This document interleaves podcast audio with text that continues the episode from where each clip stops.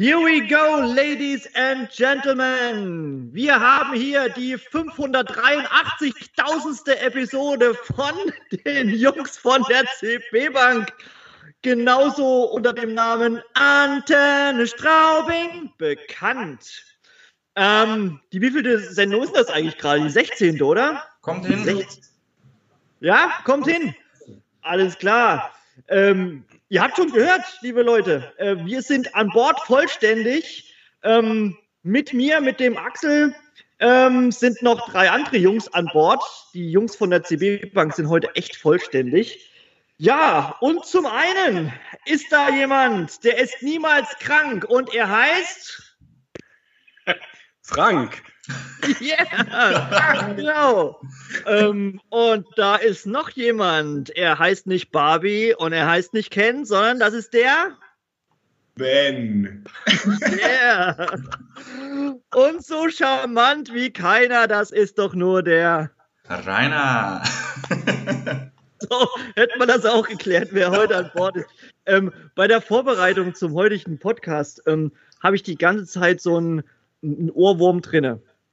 Ihr kennt vielleicht äh, die nette Dame namens Rihanna und die hat so ein tolles Lied gesungen. Das geht so ähnlich so wie ähm, You can stand under my umbrella, Ella, Ella, Ella. Und das habe ich jetzt die ganzen letzten Tage immer im Kopf hier. Echt Umbrella, das Umbrella-Lied. Warum? Warum? Weil es heute irgendwas um einen Regenschirm geht. Sonnenschirm, Regenschirm, Schutzschirm, irgendwas. Damit habe ich gehört habt ihr euch überlegt, dass wir das heute mal zum Besten geben? Was hat, was hat ein Schutzschirm, ein Regenschirm ähm, mit unserer Arbeit zu tun? Was haben die Kunden davon? Ich habe überhaupt keine Ahnung, bin echt gespannt, äh, wie das jetzt noch ausgeht, so die nächsten zwei Stunden von unserem Podcast. Ähm, ben, willst du mal anfangen? Ja, danke Axel. Also das war schon ein bisschen, muss ich da Kompliment machen, das war schon die genialste Einleitung. Aber ich, also ich glaube, du bereitest dich da gar nicht vor, sondern du, du zauberst das einfach so aus dem Hut. Wenn man, also äh, Regenschirm, Schutzschirm, genau. Also heute geht es ums Thema Warenkreditversicherung bei uns. Und zwar genauer um, das, um den Schutzschirm, äh, der von der Bundesregierung über die Warenkreditversicherer gespannt worden ist. Ähm, im, Im Genauen äh, war das im April 2020. Äh, da ist vereinbart worden, dass ein, eben der Schutzschirm über die Warenkreditversicherer gespannt wird, erstmal mit Befristung bis 31.12.2020, also bis Jahresende. Was bedeutet das? Äh, Im Endeffekt, durch die Corona-Krise waren ja viele Unternehmen von Insolvenzen bedroht und, äh, und der Schutzschirm sollte einfach verhindern, äh, dass die, die Deckungszusagen von den Versicherern äh, heruntergesenkt werden. Und, äh, und das sollte halt einfach äh, die Deckungszusagen aufrechterhalten. Ähm, genau, also, dass man ein bisschen so, so einen Eindruck kriegt, was so passiert ist. Äh, per, per letzten Jahr haben wir noch Deckungszusagen, also Versicherungslimite von den, von den Warenkreditversicherern von 422 Milliarden Euro gehabt. Ja, so, das, dass man so mal einen Eindruck über den Markt kriegt. Äh, per August 2020 sind die schon ein bisschen zurückgegangen auf 409 Milliarden. Also es hat schon ein bisschen was bewegt. Wenn aber der Schutzschirm nicht gespannt worden wäre, dann wäre es noch viel massiver gewesen. In, ein bisschen genauer kann das, glaube ich, der Rainer noch, noch erzählen ne? und ein bisschen mehr ins Detail gehen, was da, was da genau noch passiert ist. Ja, genau. Danke dir, Ben, für die einleitenden Worte. Ähm, ja, vom, vom Volumen her, ja, doch 400 Milliarden, die da im, im Feuer stehen, ist schon nicht ohne und momentan, glaube ich, weiß niemand so, so richtig, wo die Reise hingeht. Aber wenn man jetzt so die letzten Monate Revue passieren lässt, es, es kann sich täglich alles ändern und da gibt's dann, Gott sei Dank, man kann zwar davon halten, was man will, aber ich finde es super, dass es allgemein so Schutzschirmverfahren gibt, jetzt auch nicht nur für die Warenkreditversicherer. Es fängt ja schon an bei den Corona-Soforthilfen, die der Bund gewährt hat, äh, KfW-Programme, Wirtschaftsstabilisierungsfonds etc. Also da wird doch sehr viel äh, auf die inländische Wirtschaft geschaut, dass das auch wirklich stabil bleibt. Und ja, und eben der, so, so Schutzschirme, wie, wie, es der Name schon sagt, der, der schützt einen. Ähm, und jetzt zum Beispiel in unserem konkreten Fall, was für uns natürlich auch essentiell wichtig ist, ähm, die Kreditversicherer, mit der wir auch im Hintergrund zusammenarbeiten. Und da war es jetzt eben so im, im April diesen Jahres, hat der Bund eben diesen Schutzschirm von bis zu 30 Milliarden Euro äh, bewilligt, sage ich mal. Und das ist einfach dafür da, dass die Kreditversicherer halt für ähm, gegen den Ausfall äh, abgesichert sind und einfach auch ihre Deckungszusagen, wie es der Ben schon gesagt hat, aufrechterhalten können. Weil wenn es nicht so wäre, dann glaube ich, wären viele Limite gestrichen worden und das ist auch nicht unbedingt super, weil dann auch wieder der Unternehmer vorsichtiger wird und einfach an sich die Wirtschaft äh, runterfährt. Genau. Und ja, wie, wie nix im Leben ist auch dieses nicht umsonst für den, für den Kreditversicherer, weil oftmals denkt man, ja, der Bund pulvert da das Geld raus, wie er gerade meint, aber dem ist da nicht so. Weil da wurde zum Beispiel vereinbart, dass wenn der Kreditversicherer unter diesen Schutzschirm schlüpfen möchte, muss er ähm, einen gewissen Anteil seiner Prämien auch wieder dem Bund überlassen. Einfach dafür, dass der Bund wiederum ähm, diese Sicherheit äh, bieten kann. Genau, und ansonsten, also ist jetzt aktuell noch gültig bis zum 31.12. Ähm, jetzt momentan ist nur in der Diskussion, weil wie wir alle wissen, ist jetzt auch das ganze Thema noch nicht gegessen, leider Gottes, und ist jetzt nur eine Diskussion, dass es zumindest mal bis zum 31. Juli 21 verlängert wird. Aber da müssen wir mal abwarten, was da rauskommt. Ja, und das, und das Thema, das hat ja irgendwo eine Riesendiskussion jetzt ausgelöst äh, bei den bei die Rückversicherer, wie du schon gesagt hast, ne? die, die Rückversicherer, das, das Ganze ist zwar irgendwo ein Schutz, aber äh, es bedingt halt auch, dass sie, dass sie viel dafür zahlen müssen. Ne? Also die müssen einiges von den Prämieneinnahmen abdrücken. Und durch die, die ganzen äh, staatlichen Maßnahmen, wie jetzt zum Beispiel die Verschiebung der Insolvenzantragsfrist, ist einfach, sind die Insolvenzen nicht so gekommen, wie man das Ganze erwartet hat. Und äh, deswegen überlegen halt viele Kreditversicherer, macht das Ganze überhaupt so Sinn? Äh, das kostet uns einen Haufen Geld und, äh, und eigentlich preis-leistungsmäßig äh, ja, eigentlich eher unsinnig. Ne? Und jetzt, jetzt, jetzt versuchen äh, viele äh, oder, oder der ein oder andere Kreditversicherer da schon auszukehren aus der, aus der ganzen, aber da kann der Frank danach äh, noch ein bisschen was erzählen. Ähm, ich möchte noch kurz was zum aktuellen Stand der Dinge sagen. Also, das war jetzt Stand vor einer Woche. Ähm, es gibt Verhandlungen zwischen der Bundesregierung eben und, äh, und die Kreditversicherer, wie du schon gesagt hast, äh, Rainer. Ne? Also es, es, ist in der Überlegung, das Ganze zu verlängern bis Mitte nächsten Jahres. Ähm, aktuell positive Entwicklungen in den ganzen Verhandlungen, ist auch so bestätigt worden. Ähm, das Ganze muss aber noch von der EU-Kommission äh, entschieden werden. Und, äh, und die muss sich eben auch noch, also, also der, die Bundesregierung hat sich wohl für Verlängerung ausgesprochen, aber das liegt jetzt der EU-Kommission vor und die müssen da noch zustimmen. Und da laufen aktuell jetzt Verhandlungen mit den wahren Kreditversicherer, ob das überhaupt noch so gewollt ist. Ne? Und äh, im Detail, äh, Frank, glaube ich, kannst du ein bisschen was zu den einzelnen Kreditversicherer sagen, wie da der Stand der Dinge ist bei den Einzelnen. Ja, genau. Ja, äh, vielleicht nochmal kurz zwei Schritte zurück. Äh, ich bin ja sozusagen der Erklärbär aus der Praxis, mehr oder weniger. Äh, die Diskussion mit dem Schutzschirm, die im Moment geführt wird, ist natürlich, sagen wir mal, sehr fachlich. Ja, was hat denn das ganz konkret für Auswirkungen im, im Tagesgeschäft? Also Beispiel, äh, ein Factoring-Unternehmer hat einen Factoring-Kunden. Dieser Factoring-Kunde hat einen Debitor, also der Kunde der Kunde.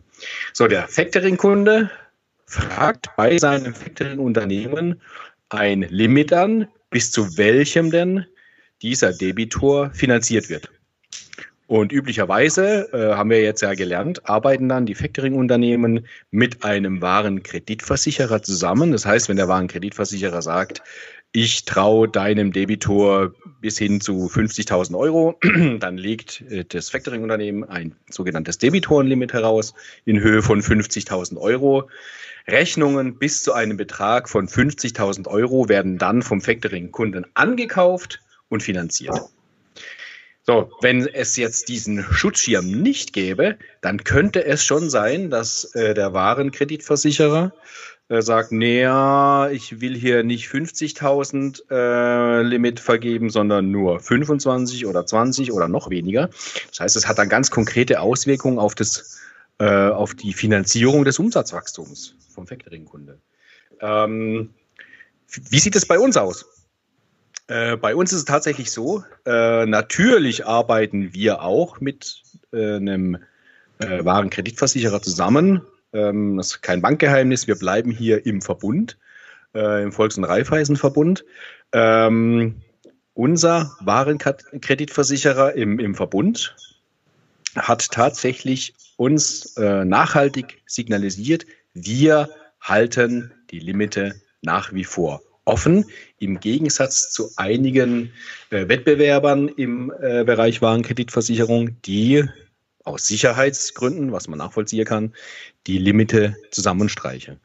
Ähm, nur ist es so, wir als Bank, wir sind ja Vollbank, ich sage immer, wir sind eine äh, ordentliche Bank, aber keine normale Bank. Wir als Vollbank haben natürlich, wie so schön äh, heißt, eigene äh, Kreditentscheidungsmöglichkeiten. Das heißt, äh, wir gucken natürlich auch auf äh, den Hinweis der wahren Kreditversicherer. Wie hoch könnt ihr denn ein Limit zeichnen? Wie hoch gehen wir mit? Aber äh, wir gucken natürlich auch auf eigene Informationsquelle. Was heißt das ganz konkret? Ähm, wir haben mehrere hundert Kunden, Factoring-Kunden über Deutschland verteilt. Und diese mehrere hundert Kunden haben Tausende, zigtausende Debitoren deutschlandweit und auch europaweit. Ähm, nun kennen wir natürlich sehr genau das Zahlverhalten dieser Debitoren. Ja? Und insofern können wir natürlich auch eine eigene Kreditentscheidung auf das Zahlverhalten der Debitoren aufbauen. Wir können natürlich dann im Rahmen des Bankgeheimnisses unserem Kunden nicht sagen, oh, Achtung, der zahlt dort und dort schon schlecht. Vorsicht, aber unser Kunde kriegt natürlich einen entsprechenden Warnhinweis. Ja. Insofern sind wir natürlich auch ein Stück weit äh, von unserem Warenkreditversicherer abhängig, aber nicht komplett. Wir ha haben da die Möglichkeit, uns ein Stück weit abzukoppeln in unserer Kreditentscheidung, in die noch andere Themen eben reinfließen. Aber es ist tatsächlich so, ähm, es gibt Wettbewerber am Markt in der Warenkreditversicherung, die schreiben ihre Kunden, in dem Fall die Factoring-Unternehmen an, Achtung, wir halten nur noch Versicherungs- Limite aufrecht bis zum 31.12. Da seid ihr safe. Und dann stellen wir alles auf den Prüfstand. Das macht natürlich eine gewisse Unruhe bei den Factoring-Unternehmen draußen. Äh, die gute Nachricht an unsere Kunden ist, bei uns ist es aktuell nicht so. Jetzt habe ich aber ganz schön viel gequasselt ja, na, aber das sind, sind alles wichtige Themen, weil man, man kann natürlich über alles diskutieren, aber ich halte es auch für, für schwierig, wenn jetzt da ein Kreditversicherer sagt, ähm, ja nö, ich, ich, ich äh, setze das jetzt alles auf den Prüfstand, weil die, die momentane Situation, die ist für alle neu, die kennt niemand. Und eben der, der Schutzschirm dient ja auch dafür, dass man halt auch die, die entsprechenden Lieferketten aufrechterhält und somit die Wirtschaft aufrechterhält. Aber wenn jetzt die, die Deckungszusagen runterfahre, ist ja das wiederum ein Warnsignal für einen Unternehmer, der macht dann vielleicht aus, aus Vorsicht oder Angst oder wie auch ja. immer, vielleicht das ja. ein oder andere Geschäft nicht. Da geht dann wieder ja. der Umsatz zurück und hat dann ja irgendwo dann so so Teufelsspirale nach unten. Also ich weiß nicht, wie ihr das seht, aber schwierig. Ja, das ist, ist völlig richtig.